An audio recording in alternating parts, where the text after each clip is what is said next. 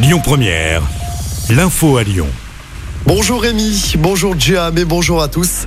Y aura-t-il des remontées mécaniques dans les stations de ski pendant les vacances de février? Force ouvrière mécanique a déposé un préavis de grève illimité à partir du 31 janvier.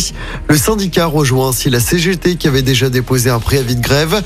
Au-delà du retrait de la réforme des retraites, les deux syndicats réclament de meilleurs salaires et une assurance chômage adaptée aux saisonniers.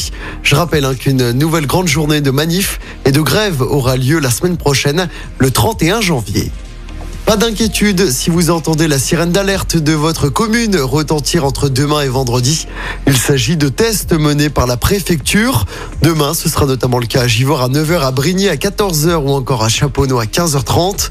Le détail des communes concernées par ces tests est à retrouver sur notre site et notre application.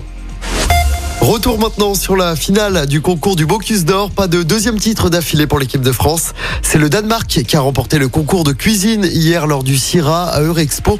Les Danois devancent la Norvège et la Hongrie. Cette année, la France était emmenée par la jeune Naïs Pirolet, 25 ans. Elle était la plus jeune à participer au concours. Elle était également la seule femme. Naïs Pirolet a tout de même remporté le prix du meilleur menu destiné aux enfants. Dans l'actualité locale, les suites des incidents après l'annonce du verdict du procès Axel Dorier.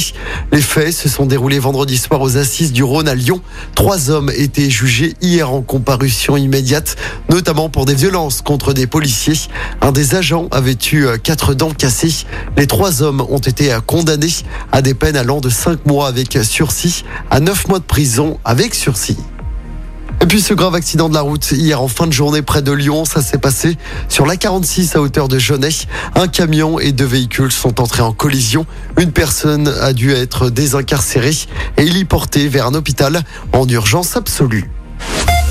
En sport, en football, l'OL connaît son adversaire pour les huitièmes de finale de la Coupe de France. Le tirage au sort a été effectué hier soir et l'OL affrontera Lille au groupe Ama Stadium.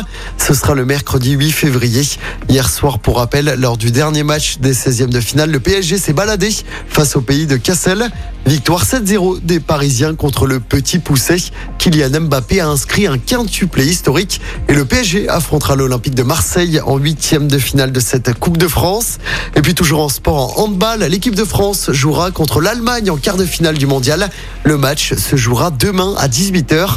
Les Allemands qui ont perdu hier soir face à la Norvège, 28 à 26. Écoutez votre radio Lyon Première en direct sur l'application Lyon Première, lyonpremière.fr et bien sûr à Lyon sur 90.2 FM et en DAB+. Lyon Première